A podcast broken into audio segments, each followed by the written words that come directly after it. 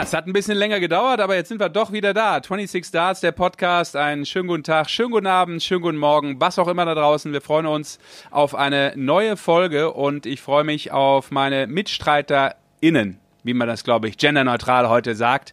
Habe ich gelernt. Selbst ein alter weißer Mann weiß mittlerweile Bescheid, was draußen in der Welt so los ist. Äh, Jana Bosnitzer und äh, Lutz Wöckener. Grüßt euch da draußen. Hi. Hallo ihr zwei, ich hab euch schon vermisst. Direkt zu Beginn des Podcasts eine Lüge. Das ist natürlich nicht, äh, wie man äh, dieses Podcast-Jahr hier bei 26 Darts starten sollte, Jana. Das stimmt nicht, das hast du jetzt gesagt. Ich habe euch wirklich vermisst. Aber Lutz war ja in seinem altbekannten Darts Blues und äh, wollte weder von uns noch von Darts irgendwas wissen.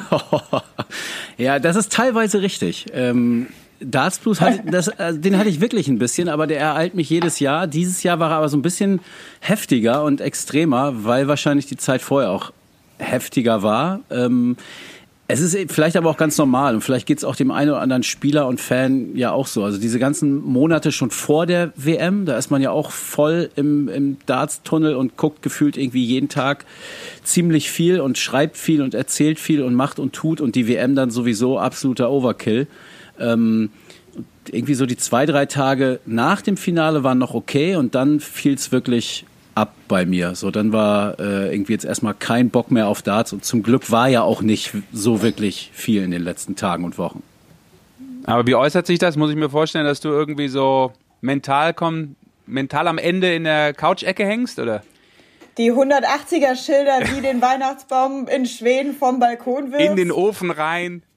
Na, es ist irgendwie, es ist etwas, womit du dich vorher wochenlang quasi in jeder Minute, äh, du liegst abends im Bett und überlegst so nächsten Tag, wie könnte das Match ausgehen, was ist da, was ist da interessant, wo ist da die Geschichte. Und auf einmal ist alles vorbei einfach. Also ich glaube, das hat jetzt gar nicht zwingend was mit Darts an sich zu tun. Ähm, ich glaube, das wäre auch so, wenn ich mich jetzt fünf Wochen extrem oder ne, es waren einfach mehr als fünf Wochen, es waren zweieinhalb Monate, drei Monate extrem mit, weiß ich nicht, Briefmarken auseinandersetzen würde, dann hätte ich da auch vielleicht irgendwann keinen Bock mehr drauf. Der Höhepunkt ist dann einfach erreicht. Du hast das Finale, du hast mit German ja. Price einfach nochmal eine geile Geschichte gehabt und dann ist es auch gut. Also das, worauf man so Wochen, Monate, Prognosen und was könnte passieren, wenn und was ist mit dem und dem und wenn es so ausgeht, was ist dann? Und, und dann ist auch irgendwann gut. So, dann hat man das Ergebnis präsentiert bekommen, jawohl, er ist es geworden äh, und jetzt äh, lassen wir das alle erstmal sacken. Und ich glaube, das ist vielen anderen auch so ergangen. Das Finale war quasi die blaue Mauritius, ja, um in deinem Briefmarkenjargon zu bleiben. Ähm, sag mal, ich bin noch nicht ganz sicher, bevor wir äh, zur Ankündigung kommen, was uns auch heute in der Folge oder was die ZuhörerInnen da draußen erwartet in unserer heutigen Folge. Sind wir überhaupt richtig? Sind wir noch 3.4.0? Sind wir medial noch auf dem richtigen Zug oder sind wir im Rückwärtsgang? Weil müssten wir das Ganze jetzt nicht eigentlich schon auf Clubhouse machen oder sind wir jetzt einfach echt altbacken? Äh, das würde ja dann jetzt hier gegen mich sprechen. Ne? Ich hätte uns jetzt quasi auf Clubhouse hieven müssen. Äh, ja, ich weiß nicht, ich, ihr könnt ja auch mal sagen, was eure Meinung zu der App ist. Ich, wir haben uns da, glaube ich, alle schon ganz gut ausprobiert. Es war, glaube ich, der Hype im neuen Jahr, diese App. Ähm, sie hat auch vieles Positives. Ich finde vor allem cool, dass man halt mit mehreren Leuten diskutieren kann und sich da irgendwie echt ohne Ankündigung spontan ähm, coole Leute zusammenfinden und dadurch dann auch coole Themen diskutiert werden. Ähm, und ich finde, wir sollten das auch definitiv mal ins Auge nehmen, aber das würde natürlich nicht diesen, vor allem aus technischer Sicht, ja, diesen hochqualitativ produzierten Podcast ersetzen. Also ich habe, ja, äh, als ich mich angemeldet hatte, das erste, wonach ich gesucht hatte, natürlich Darts, klar. Und es gab nichts. Also zu dem, ich weiß gar nicht, genau. wann ich mich angemeldet hatte. Äh, das muss so 12., 13., 15. Januar, keine Ahnung, müsste ich jetzt nachgucken. Aber da gab es wirklich nichts. Mittlerweile äh, habe ich gesehen, Max Hopp ist da, äh, Elmar Paulke ist da äh, und auch der ein oder andere. Und mein erste, meine erste Clubhouse-Experience hatte ich tatsächlich mit Sascha Bandermann. Hast du mich eigentlich gesehen? Oh, du hast beim ja, Tennis gehört hoffentlich. Du hast beim also Tennis Talk ja Nein, gesehen. Du siehst ja die Liste, du siehst ja die Liste der Leute, also ich war ja auf keiner Bühne oder ja. war da nicht Teil der Veranstaltung, aber du siehst ja dann, wer noch wer zuhört, so und äh, ja. ich dachte die ganze Zeit, geil, ey, Bandermanier, Tennis, auch äh, große Leidenschaft von mir, äh, bisschen Vorbereitung auf die Australian Open, warum nicht? Hör ich mal rein. Und äh, ich habe das echt bis zum Ende mit dem Kasi Genau. Ja, da merkt man auch wieder, ähm, wie viel Zeit so ein Festangestellter nebenbei noch hat. Also ähm, ne, zum einen gut bezahlt von Welt und dann auch noch viel Freizeit. Das sind die Jobs, die man im 2021 Jahr, Jahr braucht. Natürlich auch im Lockdown. Aber äh, Clubhouse bin ich auch gespannt, äh, wie sich das so entwickelt. Äh, wir haben das auch schon mal angesprochen, äh, wenn vielleicht, äh, ja, dass sich alles wieder so ein bisschen normalisiert. Aber ich glaube schon, dass das äh, Potenzial hat, länger auf dem Markt zu bleiben. Und momentan sowieso ist der einzige Club, der geöffnet hat, kann man sagen. Ha! Ah. Ja, das hast du schön gesagt. Ja. Aber den hast du ja vorher ausgedacht, genau. gibst du. Und eins muss den ich noch anmerken, bevor wir zum Thema kommen, ähm, ist natürlich eine Katastrophe, wie so viele. Ähm, Lockdown her. Äh, bei Jana sehe ich das jetzt nicht gerade, wenn, wenn ich hier auf den Bildschirm gucke, ob da irgendein Harry-Problem äh, oben auf dem Kopf, ob da ein bisschen, weiß ich nicht, zu viel Haare sind, aber ich glaube, das ist nach wie vor immer gestylt. Aber ich sehe aus wie ein Waldschrat und äh, Deshalb beneide ich Lutz. Mein letzter Friseurberuf Besuch 30. November. Das ja, meiner Wahnsinn. ist noch länger her. Also das ist ja, okay. äh, deutlich. Aber ich bin frisch frisiert. Also auch nicht nur obenrum. Also komplett. Äh, das seht ihr jetzt nicht. Möchtet ihr vielleicht auch nicht. Äh, die anderen sehen sowieso geil, dein Gesichtsausdruck jetzt. Den kann ich ja zumindest sehen. Du siehst echt scheiße aus mit, mit der Frise und jetzt auch noch den Blick, den ich dir aufs Gesicht gezaubert habe. Das freut mich sehr gerade. Aber ich möchte noch mal zurück auf Clubhouse. Also, ähm, Sollen wir das ja, mal dann machen? Geh doch hin. Ja, wollt, ja, das deswegen. Wollt, wollt ihr? Dann wollt, geh doch. Wollt dann ihr das? geh doch zu Clubhouse. Ja, ich weiß nicht, ob ich will. Ich, ich bin auch so, ähm, auch wenn ich, ich war jetzt ein paar Mal da und habe dazugehört und ich habe immer Schiss, scheiße, wenn ich jetzt hier irgendwie drauf drücke und auf den falschen Knopf oder so, dann hören mich alle oder sehen mich alle, ist natürlich völliger Blödsinn, aber ich fühle mich da irgendwie noch nicht so ganz sicher. Vielleicht müsste man es mal machen einfach. Ja, absolut. Ja. Dann führen wir dich da mal ein ins Clubhouse-Game. Yes. Ja, mhm. Ich bin auch noch nicht so sicher. Also Club, mal, ja, Haus bring wir mal Darts auf die Bühne. Ja, so okay. ist es, genau. Können wir mal, können wir mal ähm, durchdenken nochmal. Aber ähm, ich wollte kurz reinschmeißen, was wir denn vorhaben, denn wir würden vielleicht nochmal kurz über das Masters reden, würde ich sagen, bevor wir zum Top-Thema der heutigen Folge kommen.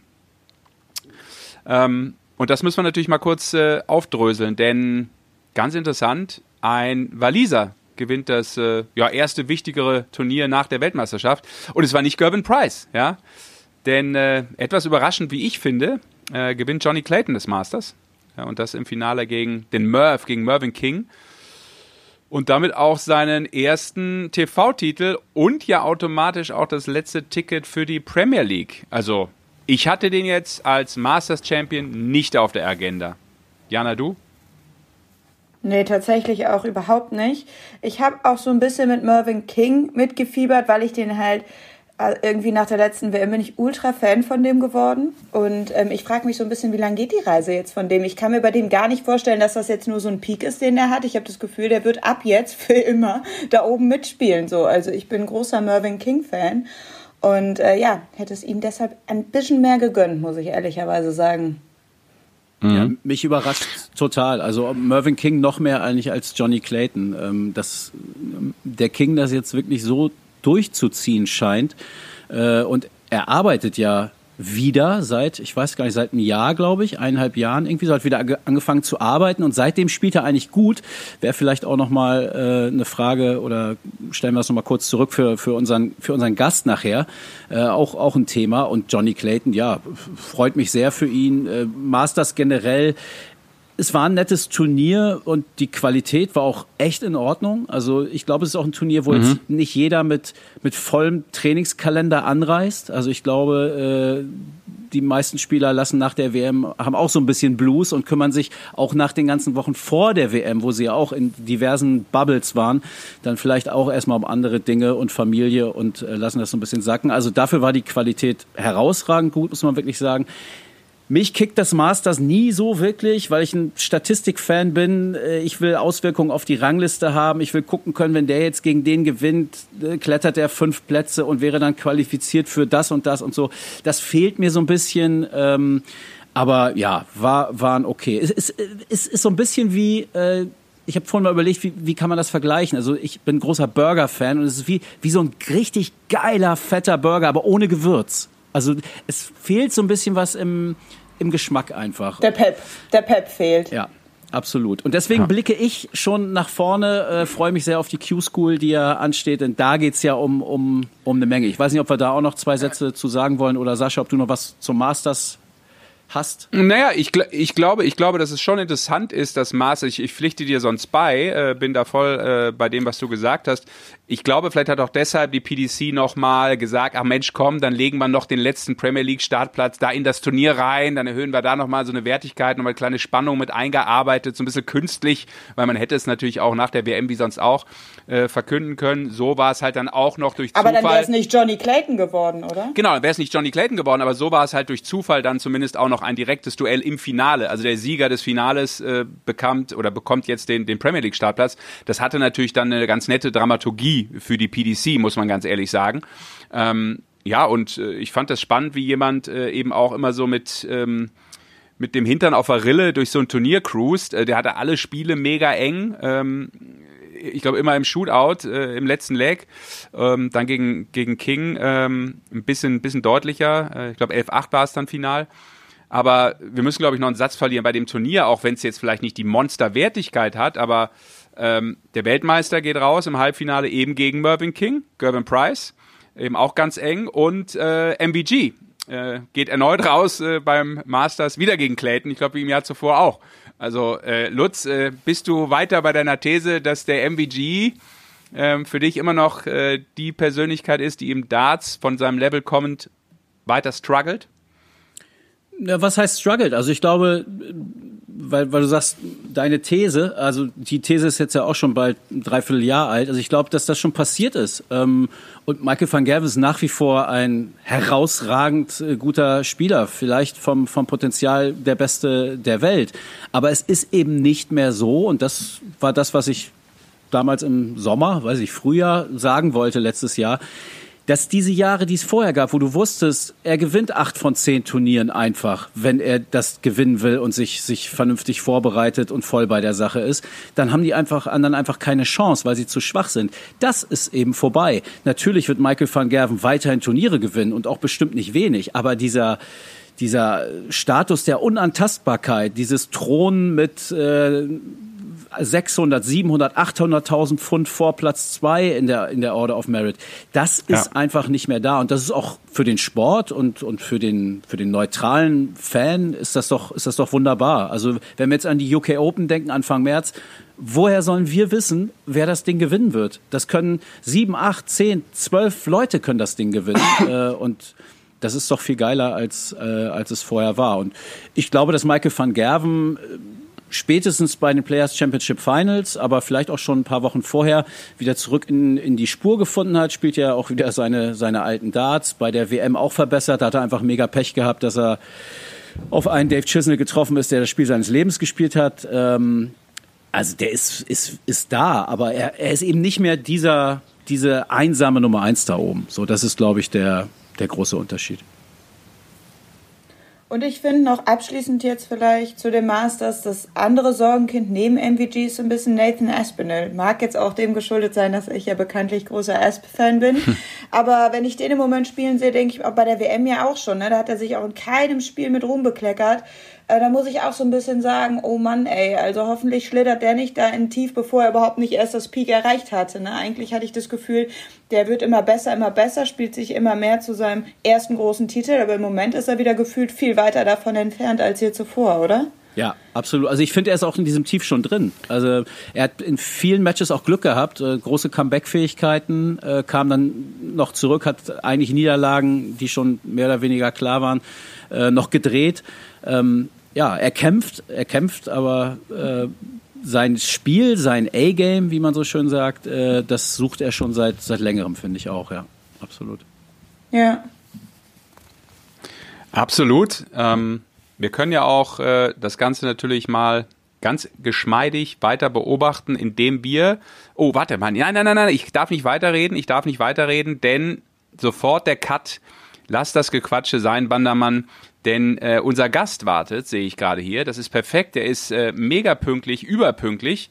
denn wir wollen uns mal, und das hat ja vielleicht auch was mit dem zu tun, was ihr gerade noch gesagt habt zu guter Letzt, wann geht es dem Spieler gut, wann geht es ihm schlecht, wann liefert er ab, wann hat er Probleme, woran liegt das? Und deshalb haben wir uns mal gedacht, wir machen heute mal so ein bisschen das Thema Mental Game Darts und kümmern uns eben um das, was vielleicht vor allem auch in der Birne abgeht, auf der Bühne und insgesamt bei einem Darts-Profi. Und wir haben uns äh, einen coolen Gast eingeladen, den ich jetzt mal mit reinnehmen werde.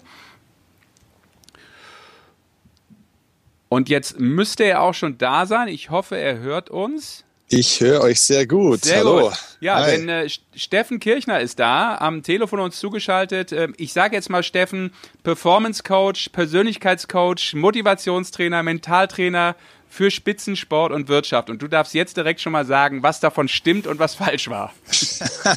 du, Sascha, du hast alles richtig gesagt. Ähm, ich nenne mich äh, eigentlich auch Persönlichkeitstrainer. Das ist eigentlich ein ganz gutes Wort, weil immer so dieses, ja, Mentaltrainer, Motivation, Performance, das sind ja alles so Teile der Persönlichkeit. Und es geht ja immer so um den gesamten Menschen. Man muss das immer im gesamten System sehen. Und von dem her ist Persönlichkeitstrainer wahrscheinlich auch noch eine ganz gute Zusammenfassung. Aber es stimmt alles trotzdem.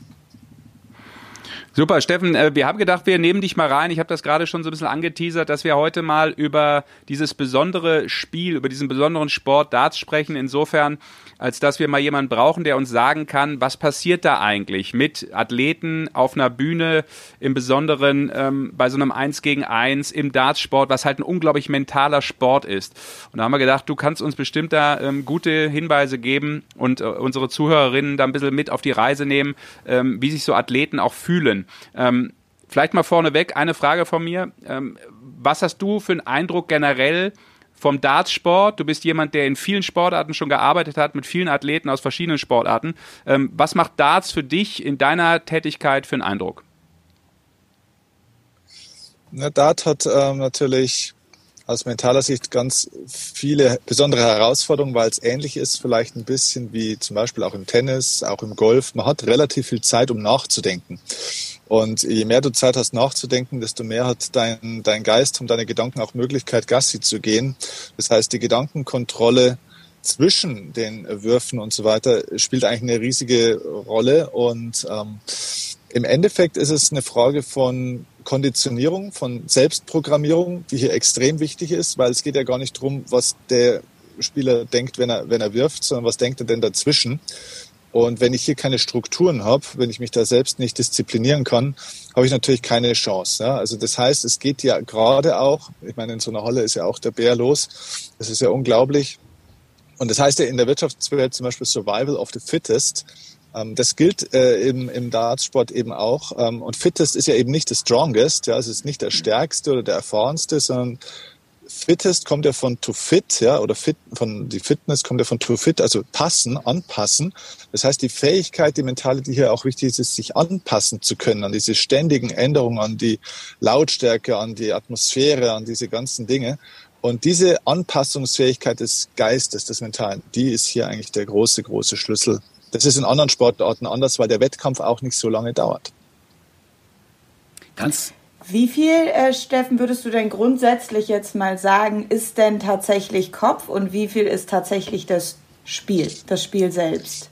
Das ist eine äh, sehr, sehr gute Frage, die ganz oft gestellt wird. Und ich glaube, man kann das jetzt ja in Prozenten nicht berechnen. Das ist ja weniger zu sehen wie ein Kuchenrezept, wo ich sage, naja, so und so viel Prozent vielleicht von der einen oder der anderen Zutat. Man kann es eher sehen, es ist die Grundlage von allem. Ich kann ja eine super Technik haben, ich kann strategisch gut sein, ich kann alles Mögliche haben und können, aber wenn das Mentale natürlich schwach ist, bricht das ganze System natürlich zusammen. Das heißt, wenn dieses Fundament nicht gegeben ist, also die mentale Stärke, an der hängt ja auch die emotionale Stärke, ne, also die Gefühlskontrolle, das ist ja nochmal ein ganz anderer Aspekt, dann spielt natürlich auch die Motorik verrückt und dann ähm, bricht das ganze, die ganze Leistung natürlich zusammen. Von dem her würde ich sagen, es ist nicht in, in einem Anteil zu bemessen, sondern es ist eher zu sagen, es ist das Fundament für alles, was ich danach eigentlich auch hm, abliefern will, was ich mir ja auch mühsam antrainiert habe.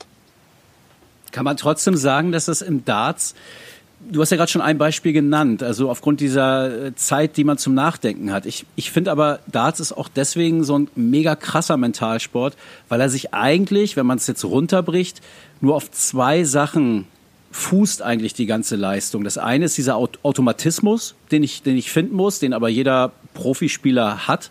Ähm, also wenn er seinen Automatismus, den er sich angeeignet, angelernt hat, auf die Bühne bekommt, dann wird er halt die 180er regnen lassen das, und wird die Doppel in einer sensationellen Quote treffen. Das Problem ist ja, dass er diesen Automatismus nicht immer anrufen, äh, abrufen kann. Und das Zweite ist dann eben diese mentale Komponente. Und ich finde bei anderen Sportarten, du hast ja auch gerade Tennis und Golf genannt, da kommt ja schon auch noch mal ein Kraftelement dazu oder auch ein noch mehr ein strategisches, was man ja im Darts, finde ich, vernachlässigen kann. Also du, du brauchst jetzt ja nicht die, die mega Power und auch Ausdauer ist ja eigentlich nur, wenn es wirklich mal über lange Strecken geht. Aber ansonsten ist es ja auch kein klassischer Ausdauersport. Also eigentlich für mich, wenn du diesen Automatismus einmal gefunden hast, geht es im Darts meiner Meinung nach nur noch um das Mentale und nichts anderes mehr.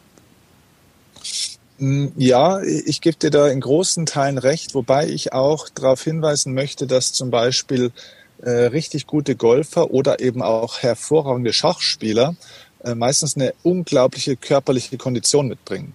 Das heißt, mentale Stärke ist ja nicht eben nur Kopfsache, sondern es ist eben auch ja, Körper, Geist und Seele, sagt man immer, ist eins. Also es ist sehr wohl auch eine körperliche Sache. Du hast natürlich völlig recht, äh, die klassische Kondition, wie jetzt bei einem Tennisspieler, Fußballspieler und so, spielt da jetzt natürlich so nicht die Rolle, aber es ist ein extremes äh, ein extrem feinfühliger Sport. Und in dem Moment, wo ich hier natürlich auch jetzt eine mentale Schwäche habe, sind ja diese, diese winzigen kleinen Bewegungen, die da ja auch am Ende des Tages auch entscheidend sind, die sind halt dann eben nicht mehr so genau. Das heißt, genau dieses Gleichförmige, dass ich praktisch eigentlich spiele wie eine Maschine in diesem Flow-Zustand, dass ich immer sehr gleichförmig das Gleiche tun kann, braucht eben auch eine sehr, sehr gute Kondition, die eben schon auch vom Kopf gesteuert wird. Aber das wirkt sich am Ende des Tages eben schon auch aus. Ich meine, jeder kennt das auch, dass der Arm schwer wird zum Beispiel. Ja, warum wird denn der Arm schwer? Egal, ob das jetzt ein Tennisspieler, ein Golfer oder ein, ein Dartspieler ist. Ja, der Arm wird ja nicht schwer, weil der keine Kraft mehr hat, sondern weil die Muskeln verkrampfen. Und die Muskulatur verkrampft durch einen neuronalen, also durch einen neuronalen, also mentalen Impuls. Das heißt, es kommt durch den Kopf ich meine, wenn ich als Dartspieler natürlich ein, ein körperliches Problem habe, habe ich vielleicht ein ganz anderes Problem. Aber ähm, nee, es ist tatsächlich, also von dem her ja, auch die, hier Übereinstimmung, es ist in erster Linie primär ein mentales Spiel, aber ich würde die körperliche Komponente nicht ähm, vergessen, weil man weiß das auch aus anderen Bereichen, die Navy SEALs und so weiter, wo es ja auch sehr viel um das Mentale zum Beispiel auch geht, weil es um extreme Drucksituationen geht, das ist jetzt ein ganz anderer Bereich. Aber diese Fähigkeit auch mit ähm, mentalem Druck auszu, mm, auskommen zu können, den ausbalancieren zu können, braucht eine unglaubliche mentale, körperliche Fitness. Und ich glaube übrigens, dass wir da die nächsten Jahre noch eine ganz starke Entwicklung sehen werden, wie sich vielleicht diese Spieler auch körperlich nochmal entwickeln werden. Also körperliche Fitness, um eben mental stärker zu sein, ja? Also um das nochmal so runterzubrechen, kann man so sagen. Ja, genau. Körperliche Stärke bringt auch Vorteile für die mentale Stärke eben auch mit, weil wenn du Vertrauen hast in deinem Körper und der Körper eine gewisse Härte hat, kommt auch eine gewisse Schärfe in den Geist. Und um mhm. das geht's ja. Härte im Körper, aber Schärfe im Geist an der Stelle. Das heißt, wenn du einfach dich, auf gut Deutsch gesagt, jetzt mal scheiße ernährst und einfach ja, der Körper dementsprechend von seinem System her nicht optimal funktioniert, dann hat das eben einen ganz kleinen Anteil eben auch in diesem mentalen, dann auch im koordinativen, ich meine, ein Hobbyspieler, ein normaler Durchschnittsmensch merkt es gar nicht so. Aber auf dem Niveau, wo die sind, wo es um diese Millimeter und diese Kleinigkeiten geht, macht es dann am Ende des Tages eben den Unterschied. Mhm. Du hast eben von diesem Flow-Zustand gesprochen und zu Beginn hatten wir, dass man Gedanken eigentlich eliminieren sollte, am besten an gar nichts denken, in diesen Flow-Zustand reinkommen und auch emotional so wenig wie möglich zulassen. Es gibt ja jetzt auch Spieler im Darts, gerade jetzt Gervin Price, der Weltmeister, die extrem mit diesem emotionalen Aspekt auch spielen auf der Bühne. Würdest du jetzt von außen betrachtet sagen, grundsätzlich von abraten, Emotionen sollten so wenig wie möglich auf die Bühne oder kann das auch so ein Erfolg Erfolgsfaktor sein? Es ist äh, total persönlichkeitsabhängig. Auch wenn wir hier mal in andere Sportarten schauen, ja, ich komme äh, nur mal aus dem Tennis, deswegen habe ich die besten Beispiele aus dem Tennis, aber die kennt man vielleicht auch. Wenn du einem John McEnroe äh, früher gesagt hättest, ja, oder einem Boris Becker oder wem auch immer, er soll ab sofort ohne Emotionen spielen, äh, die hätten dich ähm, aus dem Fenster geworfen. äh, ohne das Fenster aufzumachen. Und ähm, das ist da auch so. Also man kann nicht grundsätzlich sagen, Emotionen abschalten, man kann nicht grundsätzlich sagen, mit Emotionen spielen, sondern es muss zum Charakter passen, zur Persönlichkeit passen. Ein eher extrovertierter Typ muss natürlich lernen, seine Emotionsausbrüche, die er hat, zu kontrollieren, aber er darf es als Stärke nutzen, weil er bringt ja das Potenzial mal mit, mit Energie arbeiten zu können. Das heißt, so ein High-Energy-Typ, ein extrovertierter Typ, hat das ja als Potenzial. Warum soll er das äh, nicht nutzen? Aber wenn jetzt einer ein introvertierter Typ ist, dann neigt er tatsächlich oftmals eben auch dazu, viele Drucksituationen so mit sich selbst auszumachen. Und der wird dann eher auch mal so ein bisschen ja, der versinkt dann in sich und wird dann vielleicht auch mal schnell sehr traurig oder sehr frustig für sich selbst. Und der darf tatsächlich lernen, ähm, ja, mit diesen Emotionen anders klarzukommen. Am Ende des Tages musst du aber sagen, geht es ja auch beim Dartsport äh, um die Fähigkeit, in den Kopf des Gegenübers kommen zu können. Und vor allem nicht nur in den Kopf des Gegenübers kommen zu können, also des Gegners, sondern auch bleiben zu können. Und da gibt es ja durchaus auch einige Möglichkeiten. Und deswegen ist natürlich dieses, die Show nach außen durchaus ein Element, aber diese Show nach außen muss ich natürlich lernen zu spielen, also diese psychologische Kriegsführung, die es ja hier auch gibt, ähm, ohne meine eigene Mitte zu verlieren. Und deswegen sieht man wieder, wie wichtig es ist, maximale Stabilität in dir selbst erstmal zu haben. Weil wenn du versuchst, einen Gegner aus dem Konzept zu bringen oder eine Show zu spielen oder ne, wie im, im Poker, ein Pokerface zu machen für die anderen, äh, und du aber selber gar nicht stabil bist, dann verlierst du totale Performance und dann, also dann geht alles einen Bach runter an der Stelle. Hm. Kann mich da in vielen Aussagen äh, wunderschön wiederfinden. Ähm, wir haben natürlich ganz oft jetzt auch diese Situation, Steffen, deshalb ist das interessant. Es ist natürlich immer abhängig von ähm, jedem selber, wie du gesagt hast. Du musst dir jeden Sportler und jede Persönlichkeit erstmal anschauen. Aber wir haben momentan ja die Situation, dass sich das, was früher einen großen Ausschlag gegeben hat, sicherlich in der Art und Weise, wie man da oben auf der Bühne spielt, nämlich die Fans ja momentan nicht da ist. Wie ist das aus deiner Sicht momentan ohne Fans? Diese typischen Stimmen im Kopf, die jeder Athlet ja eigentlich hat, äh, dass du ständig Selbstgespräche mit dir führst, die du versuchst wegzudringen, positiv wie negativ, je nachdem, äh, mal bringt sich nach vorne, mal nicht. Hat sich das deiner Meinung nach im Sport allgemein, aber vielleicht jetzt auch im Darts, du hast es ja eben schon gesagt, dass unglaublich viel los ist und sehr viel Energie von den Zuschauern kommt. Ist das gerade ein Vorteil für diese Athleten da oben auf der Bühne in diesem besonderen Sport jetzt oder ist es eher, würdest du sagen, ein Nachteil oder auch abhängig, je nachdem? Ja, guter Punkt. Ähm, auch hier ähm, gibt es keine allgemeine Regel. Es gibt ähm, Spieler, die diese Energie von außen auch sehr stark annehmen und auch brauchen, im, im Sinne von auch, dass sie es nutzen, auch für sich. Es gibt aber auch hier Spieler, die das ziemlich hart an sich abprallen lassen, weil sie vielleicht auch entweder, also vielleicht weil es ihnen auch ein Stück weit egal ist, ähm, aber äh, oftmals auch, weil sie vielleicht gemerkt haben, dass sie damit gar nicht so gut umgehen können, weil sie dann selbst schwerer ihre Mitte finden.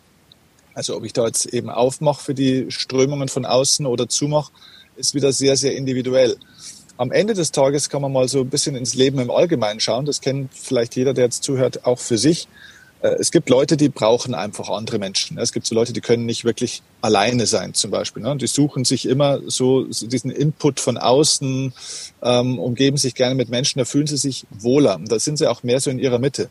Und dann gibt es aber auch Leute, ähm, die sind sehr, sehr gerne alleine ähm, und sind ganz froh, wenn sie auch mal ihre Ruhe haben. Von dem her ist es für diejenigen, die jetzt natürlich tendenziell eher introvertierter sind, momentan totalen Vorteil.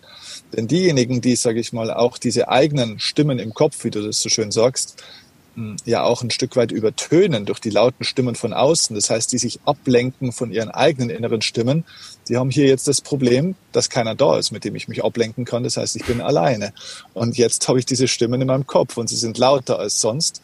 Und jetzt ist die Frage ja, wie stelle ich denn diese Stimme in meinem Kopf ab? Und da gibt es ja ehrlich gesagt nicht nur eine, sondern manchmal hast du ja so einen Fanblock gefühlt in deinem eigenen Schädel, äh, der alle möglichen Dinge schreit und der sagt, ach, schau mal, so wie damals. Und na, du denkst an die Vergangenheit, du denkst an die Zukunft, du denkst an alle möglichen Dinge. Und das ist dann die Aufgabe, ähm, das aus dir selbst herauszuschaffen. Also die Fähigkeit, in der Sportpsychologie würde man das die Fähigkeit der Selbstregulation nennen. Diese Fähigkeit gewinnt jetzt absolut an äh, Gewicht, weil es eben von außen weniger Faktoren gibt, an denen ich mich hochziehen oder mit denen ich mich ablenken kann. Ich würde gerne mal ein aktuelles, oder so aktuell ist es vielleicht nicht mehr, aber ein Beispiel, was viele von den Zuhörern äh, noch vor Augen haben. Erste WM-Runde Nico Kurz gegen Andy Hamilton. Ähm, um da mal so ein bisschen in die Praxis zu gehen, das vielleicht greifbar zu machen. Andy Hamilton hat brutal verzögert, äh, hat mit allen Dingen versucht, in den Kopf von Nico Kurz reinzukommen, weil er wahrscheinlich auch wusste, ich bin der schwächere Spieler. Er hat es auch geschafft. Man hat es bei Nico Kurz auf der Bühne gesehen. Nico hat es auch nachher äh, in diversen Gesprächen äh, bestätigt, dass ihn das beschäftigt hat. Und er hat nachher ein, ein Blitzableiter, so nenne ich das einfach mal, gefunden in den, ich glaube, zwei Leute hatte er in der, in der Halle sitzen, mit denen er dann äh, kommuniziert hat. Nicht verbal, aber Blickkontakt durch ein bisschen Mimik ähm, und hat das so für sich irgendwie verarbeitet und äh, ist dann da auch ja erfolgreich durchgekommen. Kannst du mal sagen, was A, also wie schaffe ich es überhaupt in den Kopf meines Gegners reinzukommen? Und B, wie kann ich das abwehren? Was für Tools, was für Möglichkeiten gibt es, weiter fokussiert zu bleiben, weiter bei sich zu bleiben? Also jeder spricht ja von diesem berühmten Flow-Zustand, den man möchte. Ja, wo immer die Frage ist, was ist das eigentlich, dieser Flow-Zustand?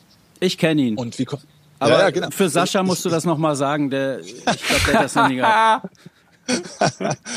ich glaube tatsächlich, dass den circa irgendwo jeder kennt in gewisser Weise. Das ist ja auch ein Zustand, äh, in dem du manchmal einfach auch die Zeit vergisst. Ne? Also wenn du einfach einen geilen Song hörst, wenn du bei einem Konzert bist und auf einmal auf die Uhr schaust und sagst, meine Güte, warum hören die jetzt schon auf? Es sind doch erst zehn Minuten vorbei. Und du schaust auf die Uhr und sagst, mein Gott, zwei Stunden, das kann ja nicht wahr sein. Ja, das kann einem geilen Gespräch sein. Das, also du ver verlierst praktisch die Wahrnehmung für Zeit und Raum so ein bisschen. Das ist eigentlich dieser Flow-Zustand und das ist ein hochenergetischer Zustand, wo du vielleicht auch total anstrengende Dinge tust, also entweder mental anstrengende Dinge es können auch körperlich anstrengende Dinge sein, aber du verlierst es und so. Und wie kommt so ein Zustand zustande? Ähm, viele von euch kennen das vielleicht auch, wenn man zum Beispiel lang Auto fährt. Ja, du fährst auf der Autobahn so monoton dahin und wups, auf einmal schaust du auf die Uhr und sagst, meine Güte, wie sind wir denn jetzt die letzten 100 Kilometer gefahren? Das war so ein Wimpernschlag. Man war irgendwo nicht wirklich da und trotzdem war man aber da. Wie ist das entstanden? Na, das passiert nicht auf einer kurvigen Serpentinenstraße, sondern es passiert durch dieses monotone Dahinfahren und dieses Ruckeln. Das heißt, Monotonie ist der Schlüssel.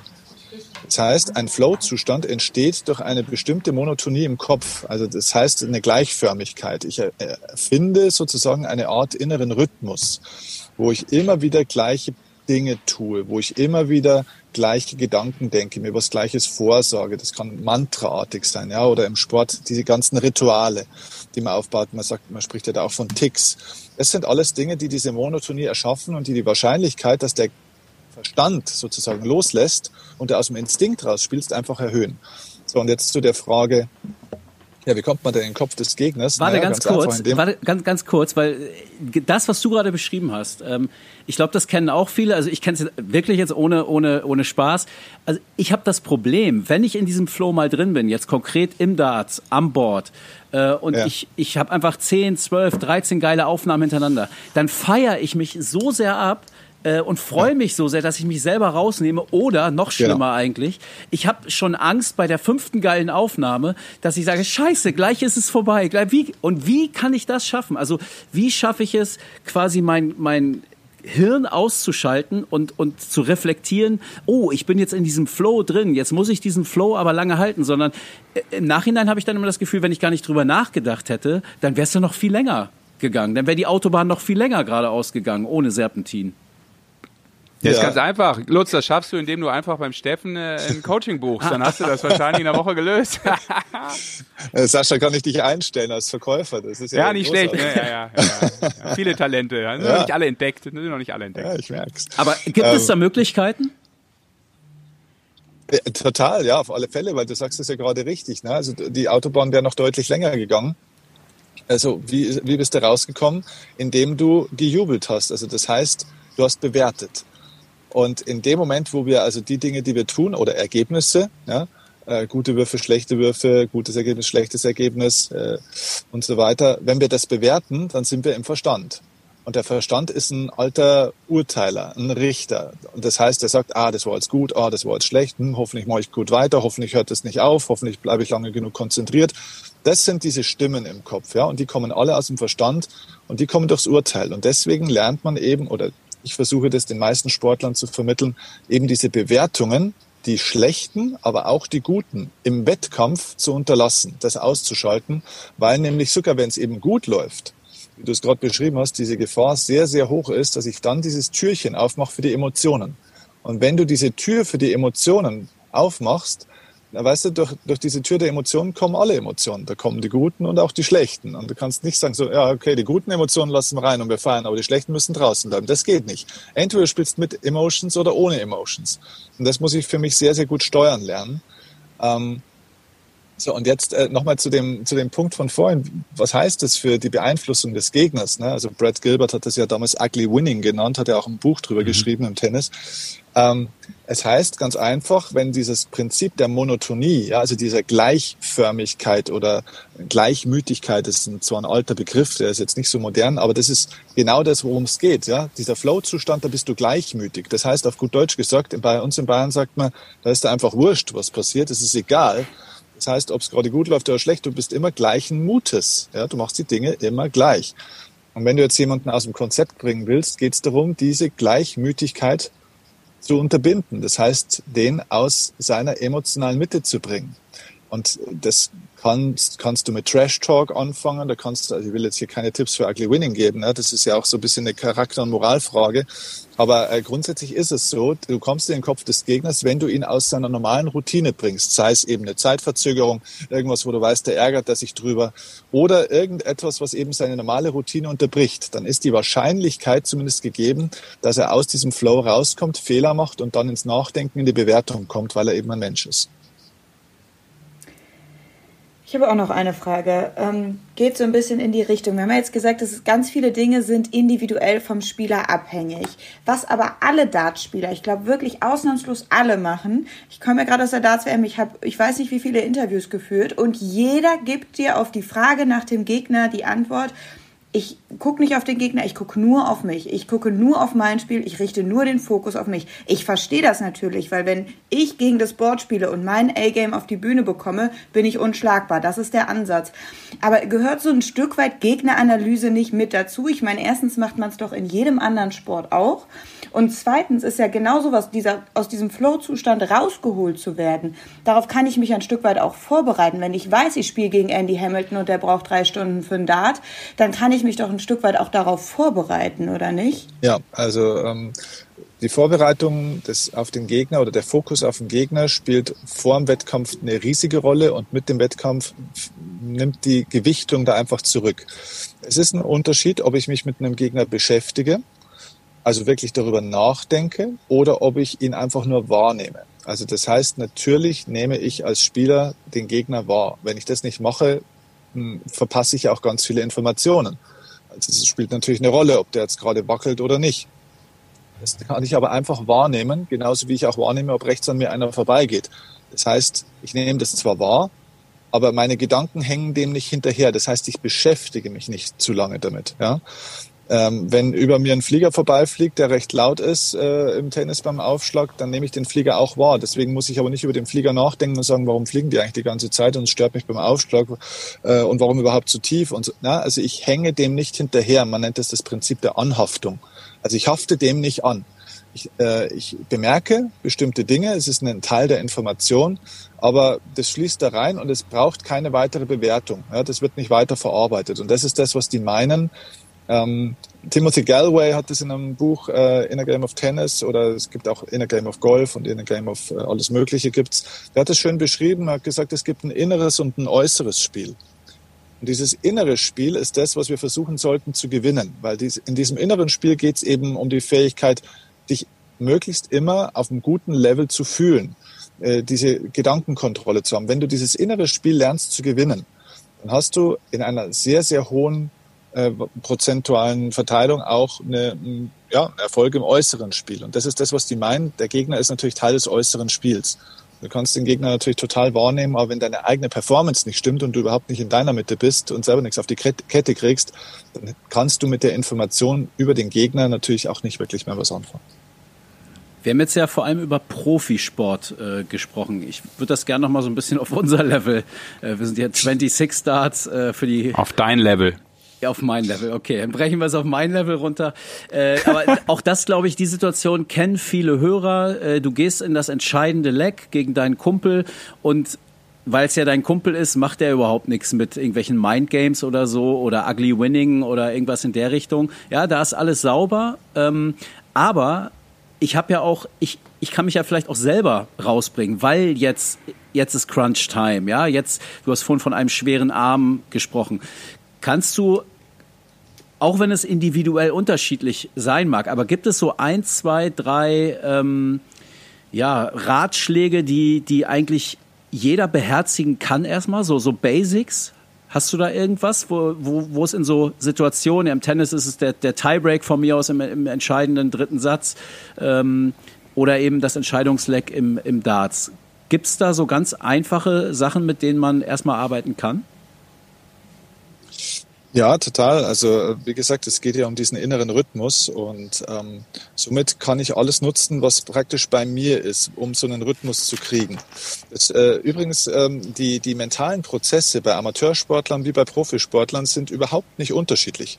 Es ist immer gleich. Nur die Profis können das halt auf einem höheren Level. Die haben die gleichen Probleme wie wir ähm, aber halt, die kriegen halt mehr Geld dafür.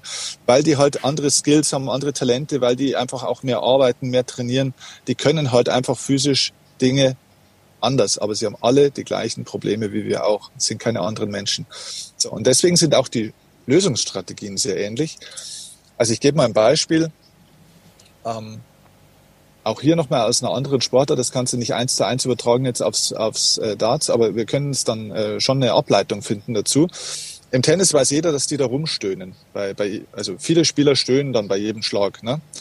Und die Frage ist, wo kommt das eigentlich her? Dieses Stöhnen ist ja ein Ausatmen. Und eigentlich kommt es tatsächlich daher, dass man irgendwann mal gelernt hat, aha, okay, wenn man da beim Schlag ausatmet, ist es besser, wenn du beim Schlag einatmest. Ne? Also das hat mit Energiemanagement zu tun und mit vielen anderen Dingen. So, und irgendwann kam dieser Ton dazu, was zum Beispiel auch im Kampfsport gemacht wird, dass du dann praktisch die Energie nach außen gibst und dann dir so einen Ton gibst.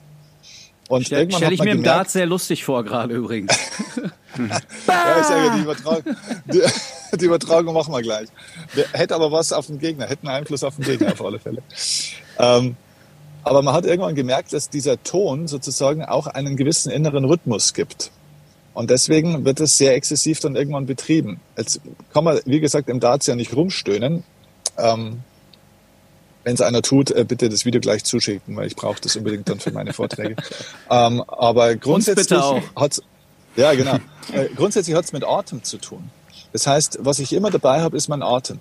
Und äh, ich kann jedem nur empfehlen, sich mal mit dem Thema Breathwork zu beschäftigen. Ja, also Breath, Atem und Work von Arbeit. Also wirklich zu lernen, über Atemtechniken einen gewissen inneren Rhythmus zu entwickeln. Das heißt einfach zum Beispiel mal die Aufmerksamkeit aufs Atmen zu lenken. Man könnte den Atem zählen zum Beispiel. Das klingt jetzt wahnsinnig banal. Das ist auch wahnsinnig banal. Aber genau um dieses banale, monotone geht's ja. Denn du sollst ja nicht intelligent sein. Äh, du bist ja im Flow-Zustand nicht intelligent, sondern du bist ja im Endeffekt wie eine Maschine. Und eine Maschine ist ja alles andere als intelligent. Die tuckert ja einfach vor sich hin, aber immer gleich. Und das ist in der Sportart wichtig. Und ähm, von dem her kannst du etwas finden. Also ich habe mit vielen Tour de, France-Fahrern zum Beispiel gearbeitet auch. Die sagen ganz einfach, wenn ich vor dem nächsten Berg oder vor der nächsten Steigung bin, ich habe das Gefühl, ich kann nicht mehr, ich muss diesen Mindfuck beenden, ja, die, die Kirmes im Kopf, weil ich einfach das Gefühl habe, ich kann nicht mehr, dann fangen die an zu zählen. Ja, und dann sagt der, okay, mit jedem äh, Tritt ins Pedal zähle ich eine Zahl. Eins, zwei, drei, vier, fünf, sechs, sieben, bis zehn. Und dann fängt er wieder von vorne an. Da sagst du, ja gut, da kriegst du jetzt keinen Nobelpreis dafür. Ja, aber durch diesen inneren Rhythmus verlierst du eben tatsächlich dieses Schmerzempfinden, das Stressempfinden. Du bündelst die, die Gedanken sozusagen, nimmst die sozusagen an die Leine und äh, hast somit eben eine ganz gute Möglichkeit, um eben wieder diese innere, diesen inneren Rhythmus und diese innere Kontrolle zu kriegen. Also ich würde einfach empfehlen, tatsächlich über den Atem zu arbeiten und hier einen gewissen Atemrhythmus einfach nur zu fokussieren. Alles, was bei dir praktisch im Innen ist, weil du dann eben das Außen vergisst, weil du kannst Fokus nicht aufteilen. Es gibt kein Multitasking im Gehirn. Entweder du bist beim Gegner oder bei der Punktzahl oder du bist bei dir. An beiden Stellen zur gleichen Zeit kannst du nicht sein. Mhm. Darf ich noch eine Frage stellen? Wir wollen dir ja auch nicht zu viel deiner kostbaren Zeit hier rauben, aber ich könnte da ja Stunden drüber philosophieren, ich als bekannte 26 Stars Hobbypsychologin. ähm, aber zwei kurze Fragen hätte ich noch. Und zwar, ähm, das erste wäre, gerade jetzt, weil ja Darts oft als Mentalsport betitelt wird, trotzdem verhältnismäßig noch wenige Spieler mit einem Mentalcoach wirklich zusammenarbeiten. Glaubst du aus deiner Sicht in dem Sport, der wäre noch mal auf ein ganz anderes Level zu heben, wenn sich wirklich mehr Spieler damit auseinandersetzen? Und daran anschließend noch die Frage, Wovon hängt es denn ab, dass sich ein Spieler oder was muss der Spieler mitbringen, dass so ein Coaching auch erfolgreich ist? Weil man sagt ja so schön immer, äh, kannst die Tür nur aufmachen, durchgehen musst du selbst. Und gerade bei so äh, mentalen Coaching-Geschichten ist das ja ganz entscheidend, dass man mitmachen muss. Ja, das stimmt. Ähm, ich fange mal bei deiner zweiten Frage an. Also es braucht erstmal das grundsätzliche Bewusstsein des, des Sportlers, dass das Ganze einfach wichtig ist. Ja, also wenn ich immer noch glaube, na, also wenn ich noch so die, die alten Denkstrukturen vom 18. Jahrhundert im Kopf habe, so nach dem Motto, ach, das ist alles Psycho-Kack und äh, da bist du ja dann irgendwie krank oder es ist eine Schwäche und bildet man sich alles ein und so weiter. Ja, dann, äh, dann übersehe ich einfach einen ganz elementaren Faktor, wo ich einfach mich verbessern kann, ja, wo man einfach dem, ich sage mal, dem Erfolg den Zufall zu entziehen. In so einen ja, in so einen Flow-Zustand zu kommen, passiert einfach auch manchmal zufällig. Ich weiß gar nicht warum, aber es war es halt einfach irgendwie total cool. So, und du kannst eben durch mentales Training, und deswegen heißt es ja mentales Training, weil es ein Training ist, das ich auch regelmäßig machen muss. Deswegen ist es im Amateurbereich so schwer, weil dort halt natürlich einfach der Spaß, das Entertainment und so weiter viel mehr im Vordergrund steht. Und der Training hat halt mit Spaß erstmal nichts zu tun, sondern mit Automatisierung von Prozessen. Ähm, deswegen ist das dort so schwierig. Und ähm, das wäre also das Allerwichtigste, dass ein Bewusstsein dafür ist, Mensch, das kann echt Performance verbessern und da kann man auch wirklich was, ähm, da kann man auch was machen. Man hat nicht einfach irgendeinen Kopf, man hat nicht einfach irgendeine Einstellung, man hat nicht einfach irgendwelche Gedanken und dieser Satz, ich bin halt nun mal so, äh, gehört halt einfach wirklich zu der Vorstellung von, von grauer Vorzeit.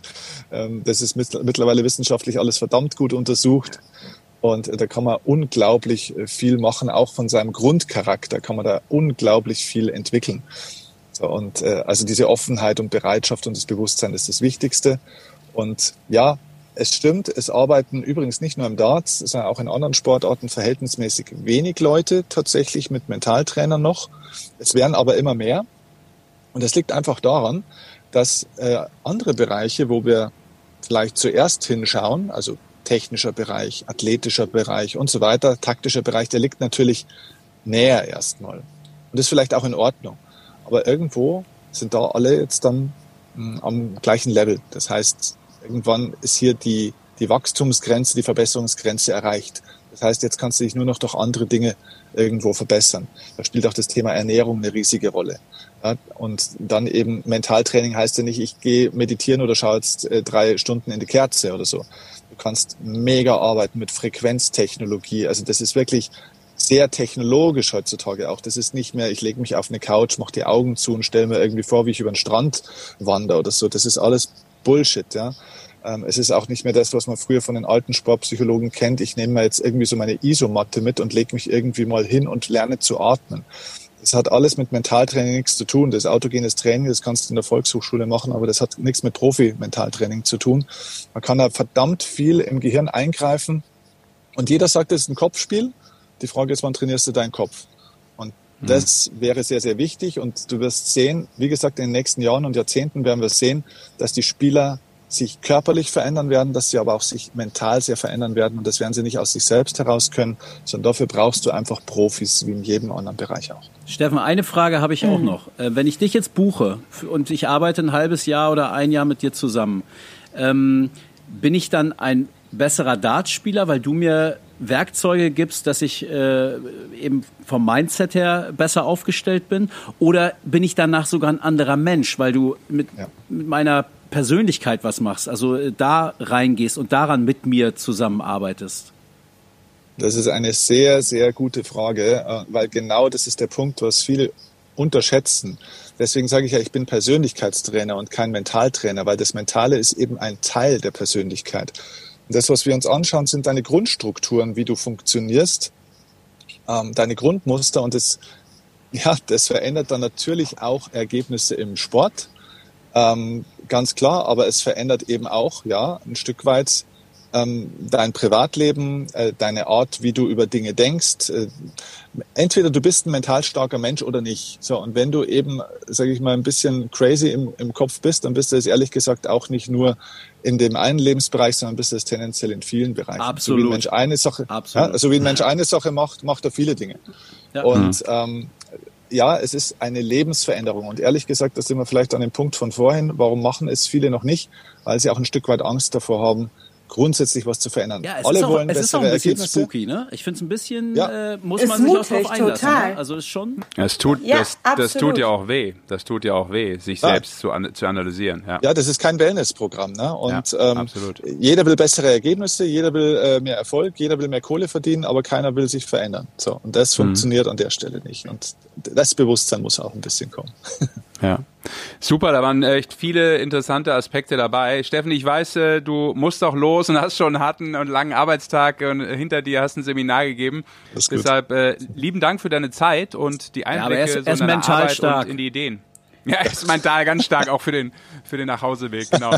Danke, Steffen, und äh, ja, vielleicht äh, hören wir und sehen wir uns nochmal, auch vielleicht ja äh, im Darts-Bereich. Vielleicht kommt ja der ein oder andere Darts-Spieler, der das jetzt auch hört. Ja, das kommt vor bei unserem Podcast Oder Sportreporter. oder Sportreporter auf die Idee, äh, mit dir zusammenzuarbeiten oder sich generell dem Thema so ein bisschen ähm, ja, zu widmen. Ich glaube, das ist sehr, sehr wertvoll und sehr logisch und richtig in der heutigen Zeit im Profisport, aber insgesamt vielleicht auch im Leben. Danke, Steffen. Vielen Sehr Dank. gerne. Grüße.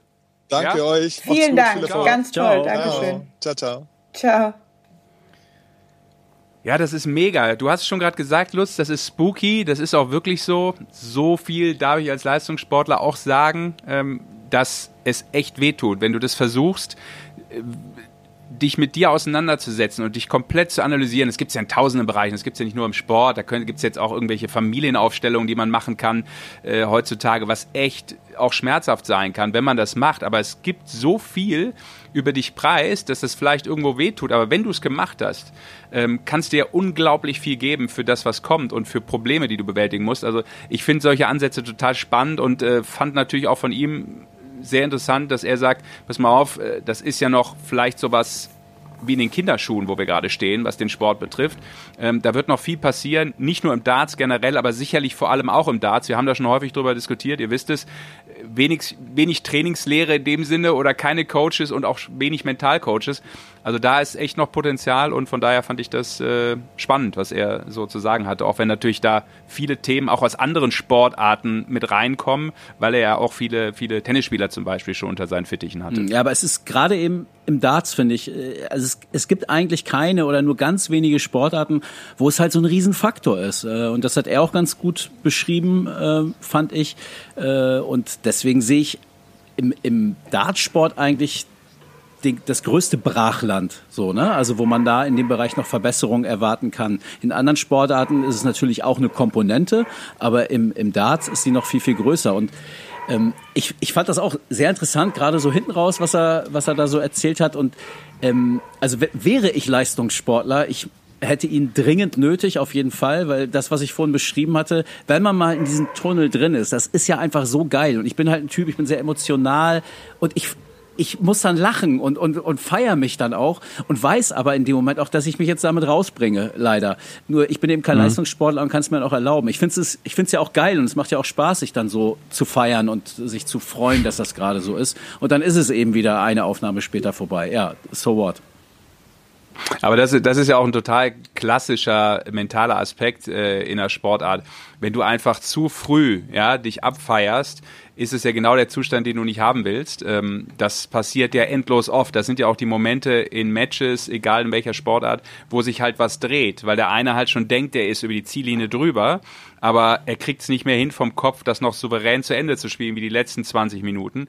Aber Und das dann meine ich scheiterst nicht. du halt Al- auch mal. Also bei mir ist es kein Abfeiern im Sinne von geil, ich werde gewinnen, sondern wie geil fühlt sich das an? Ich freue mich dann einfach so, weil dieser Flow-Zustand einfach so, das ist wie, ein bisschen wie eine Droge, so ne? Man, es ist einfach so geil, es fühlt Okay. sich so und ich, ich bin dann so emotional und und so dabei, dass ich das dann einfach so abfeier, wie Ja. geil das jetzt gerade ist, dass ich weiß, ich trete ans Oki und ich weiß, das Ding von von dreien werden auf jeden Fall zwei im Triple landen. Es ist einfach so, weil du gerade in diesem Flow drin bist und das freut mich einfach. Aber so. Lutz, ich glaube, das ist jetzt gerade schon das Gleiche, wovon ihr sprecht. Nur bei den Profis ist es natürlich nicht, dass wenn die drei auf äh, Triple 20 treffen, dass die sich da einen abfeiern und sich denken, hu, hu, hu, ich bin im Flow. Das ist bei denen ja Daily Business Ja. mittlerweile. Ne? Aber ich glaube, auf dem Niveau ist es dann genau das, was Sesh sagt, dass du auf einmal sieben Legs in Folge abgibst, wie wir es gerade gesehen haben, einfach weil du im Kopf schon über der Ziellinie bist. Und das darf niemals passieren. Ja, aber es ne? gibt halt auch Leute, die dann, die dann denken, heute mache ich sie alle platt oder so. D-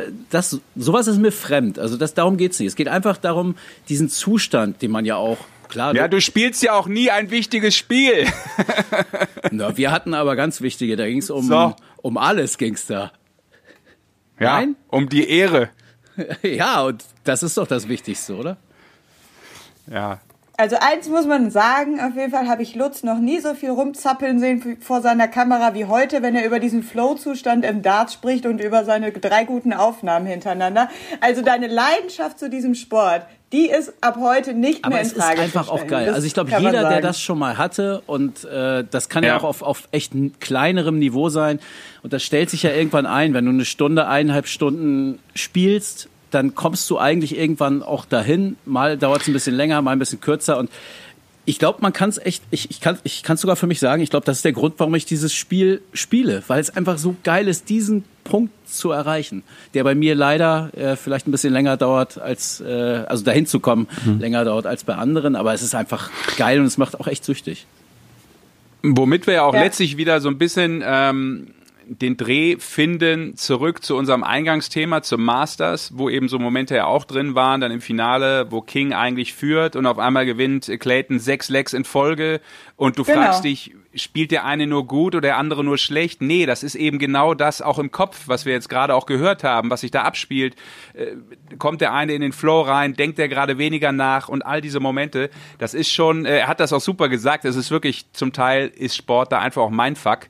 Das ist Wahnsinn. Also und deshalb habe ich zum Beispiel auch nach diesen Gesprächen im Kopf gefragt, weil das ist ja echt etwas, was total krass ist. Und das Schöne war, dass er auch gesagt hat, und das finde ich gut und auch eine gute Verbindung für alle, die, die das zuhören und denken, ja, okay, betrifft mich ja nicht. Doch, die Profisportler, egal ob Nummer eins der Welt, in welcher Sportart auch immer, hat die gleichen Problems äh, wie jemand wie Lutz jetzt, der gegen seinen Freund spielt. Von der Idee ist es immer das Gleiche. Ja. Und das ist etwas, was ich auch total spät gelernt habe, dass du nämlich, dass jeder Topspieler genauso nervös wird. Er kann es halt nur anders kanalisieren oder er hat halt eben das Werkzeug auch von solchen Jungs wie Steffen an die Hand bekommen, damit umgehen zu können. Und das ist ja klar, dass er jetzt auch eben übrigens nicht, das muss man auch nochmal anmerken, ähm, ganz klar sagt, pass mal auf, da machst du Punkt 1, 2, 3 und 4, weil das ist ja das, was er auch vermitteln will. Das sind ja seine Geheimnisse, wie er jetzt mit jemandem arbeitet. Und dann wüssten das Ja. direkt mal eben fünf Millionen Hörer hier von unserem 26 Darts Podcast und sein Job wird Ja, das, quasi das wollte ich hinfällig. jetzt nicht so sagen, aber danke, Jana, als Marketingmaschine hast du das hervorragend äh, gesagt. Genau so ist es ja. Nee, und, und, und deshalb ist es ja klar, dass Wege dazu führen können, aber jeder erreicht sie halt manchmal auch anders. Deshalb ist es immer super schwer, pauschal zu sagen, das und das hilft dir, äh, um über eine gewisse Hürde rüberzukommen. Ich musste bei aber äh, spannend auch, ja. Bei dem Atmen, ähm, äh, das hat er, war ja auch noch so ein, so ein Beispiel von ihm oder so ein Tool, was er zumindest mal so angerissen hat, was jeder für, vielleicht für sich auch mitnehmen kann. Da habe ich total an Dimi gedacht, ne? Dimi Vandenberg, der ja äh, bei, bei Gut. In, in wichtigen Situationen da alles wegatmet, eine Minute lang, äh, bevor er überhaupt den ersten Dart dann wirft. Ne? Also das hat, der hat ja schon extremes Ausmaß bei ihm angenommen. Ähm, aber da bei dem, Gutes Beispiel. Ja, da sieht man es wirklich sehr gut, finde ich. Sehr gutes Beispiel. Ähm, Max Hopp zum Beispiel, wo du ja auch so denkst, das hat sich auch mal verändert, ne? viel ruhiger zurückgehen vom Board und hinten warten und stehen. Was macht der Gegner ne? auf, den, auf die nächste Aufnahme warten? Also da merkt man schon auch, dass Leute sich natürlich diesem Thema schon gewidmet haben. Gar keine Frage. Äh, spannend wird es auch zu sehen sein, vielleicht das als letztes noch heute. Ähm, mentaler Aspekt wird, glaube ich, mega krass sein in so einem Event wie der Q-School, oder? Wo Leute so versuchen, für ihr Leben eine Tourcard zu holen. Da ist das doch total der Mental-Faktor. Ja. Äh, kann ich das auf die Bühne bringen oder auf, auf, ans Board bringen, was ich vielleicht gestern noch im Training gespielt habe, aber jetzt geht's halt möglicherweise darum, dass ich irgendwie bei den Turnieren dabei sein kann, dass ich eine Tourkarte bekomme ich glaube, da wird dann auch nochmal richtig äh, ja, das Nerven. Da verändern sich Leben, ne? Oder können sich Leben, äh, ja. Biografien können sich da wirklich verändern. Da geht's nicht um 500 Pfund Preisgeld oder so, sondern da geht's für den einen oder anderen geht's ja um den Lebenstraum, ne? Das in dieser einen Woche zu erschaffen. Und deswegen startet für mich dieses Darts-Jahr jetzt auch mit der Q-School. Das, da habe ich Bock drauf. Das, das ist geil und das Masters ist eher so, ja, wie gesagt, der Burger ohne Gewürz hatten wir vorhin schon. Was ich für mich heute mitnehme, ist diese Autobahn. Aber ich weiß nicht, äh, ob ich, ob ich die, ich, ich bin halt der Typ, ich fahre lieber hupend die Serpentinen hoch. So, das ist, da kann ich vielleicht nicht so schnell fahren und dann äh, fliege ich auch mal aus der Bahn, aber es ist einfach geiler. So, und das muss ich nochmal für mich klarkriegen, ob ich es ob ich's geiler finde, wirklich länger diese Autobahn fahren zu können, ohne mich dann darüber emotional irgendwie freuen zu können, sondern das kann ich dann ja erst später machen. Das hat er ja auch irgendwie gesagt. Ne? Also erst mit diese ganze Analyse und, und die Emotionalität, mhm. dann äh, diese, diese Rückmeldung, das kann ich nach dem Wettkampf machen. Ich finde es aber geil, dass auch die Emotionen im, im Wettkampf in Anführungsstrichen rauszulassen. Jana, und ich tanze schon wieder. Ich weiß jetzt, was du meinst. Ja, ich sehe es gerade selbst. Ich wollte gerade sagen, und damit hat Steffen heute hier schon mal ein, eine Sache erreicht. Lutz Wöckener ist nicht mehr in seinem Dartblues. Er stellt sich gleich wahrscheinlich als erstes an Sport. Also das hat er geschafft, ohne dem Steffen auch nur ein Euro zu bezahlen. Kannst du mal sehen. Das hat das war heute, das war heute sozusagen der, der, der mentale Podcast. Ja, sehr schön. Hat der keine Hose an? Der hat keine Hose an hier. Eine, eine kurze habe ich. Ich war laufen. Aber guck mal. Ach so, mal, ja, okay. dazu muss man Lass sagen, Lutz Wöckener läuft Seht ihr das? Das Licht ist schon an. Ja. Es geht ja. gleich los. Ja, die 180 hängt ein bisschen auf äh, halb Ja, acht. das ist so, meine Frau sagt immer, das ist so 90er. Ausrichten. Ich hänge gerne Bilder so auf, so ein bisschen schief. Das ist wirklich so 90er, wie die Bravo-Poster damals genau. so schön diagonal übereinander genau. lappen. Ja. Bevor wir noch, ja, bevor wir noch über das Limal-Poster von Lutz Wöckner reden oder weiß ich Bros. nicht, was er früher. Was hast du? The Bronze Adonis. Nein, When Will I Be Famous? Kennt ihr die nicht mehr? Ah, Bros. Ja, klar. Ja, klar kenne ich Bros noch. Ja, ja die hängen natürlich. tatsächlich mal in meinem Zimmer, gestehe ich ihm. Und ich glaube, Limal tatsächlich auch, ja. Ja, Kejegugu waren große Nummern damals in unserem Zeitalter. Yes. Da kann Jana äh, nicht mitreden. Das ist auch besser so, Jana. Glaub mir. Die 80er waren dann auch musikalisch jetzt nicht so das Brett. Nein, nein, nein, nein, nein, nein, nein, nein, nein. Da, nee, Wo nee, wir nee, auch wieder bei deiner Frisur sind heute, Sash. Wir schließen hier die ganze Zeit den Kreis zum Anfang. Ja, ich weiß, was du sagen willst, Lutz. Sie waren jetzt sagen wir mal, von der Art, wie Musik gemacht wurde, vielleicht nicht das Brett, aber es gibt natürlich überragende Songs aus dieser ja. Ära. Das ist ja ganz klar. Das ist also die klar. 80er stärker als die 90er, stärker als die 70er und was danach kam sowieso alles. Meine Meinung. Aber das können wir beim nächsten Mal dann besprechen. Das ich machen wir dann sagen, jetzt. Im Sinne unserer Zuhörer. Das machen wir, ja, genau, das machen wir jetzt übrigens direkt äh, in unserem ähm, Clubhouse-Talk äh, über, über die Musikgeschichte der letzten Jahrzehnte und äh, in unserem Musikpodcast. Danke euch, äh, dass ihr dabei wart und ja, danke nochmal an Steffen und danke fürs Zuhören vor allem und äh, wünsche euch allen eine gute Frohes Zeit. Frohes Neues auch noch, ne? Frohes Neues, müssen wir Eigentlich sagen. Schon, ja, ja. Ne? Weil das der erste war im Jahr 2021. Nee, nee, nee. Ist so, ich glaube, wir hatten einen am 1. Januar noch rausgehauen, ne? Meine ich.